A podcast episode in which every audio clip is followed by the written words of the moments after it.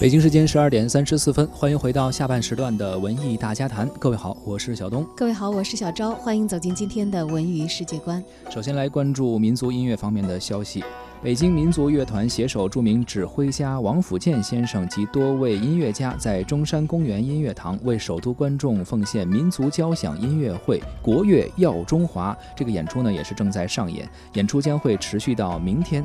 这场音乐会呢，是继民族音画《燕京八景》之后呢，北京民族乐团推出的又一力作。音乐会以北京民族乐团的八十位演奏家组成的大型民族管弦乐队为演出的主体。汇集了古筝演奏家王中山、琵琶演奏家赵聪，还有跨界音乐人吴彤、京胡演奏家王彩云、京剧表演艺术家张新月等知名的音乐名家，还有刚刚成立的北京歌剧舞剧院合唱团。整整台演出呢，会由一组既有传统风格又融合现代审美的优秀作品来构成。下面呢，我们来听一下本场音乐会的指挥王府建的介绍。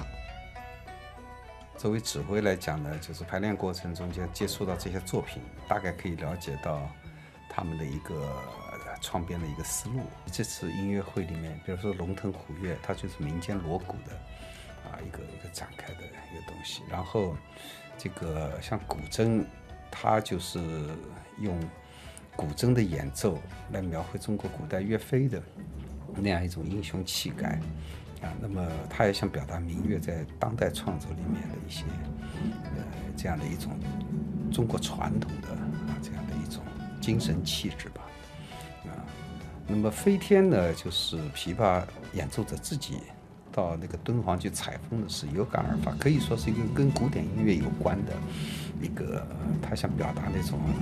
飞天的这样的一种很华丽的。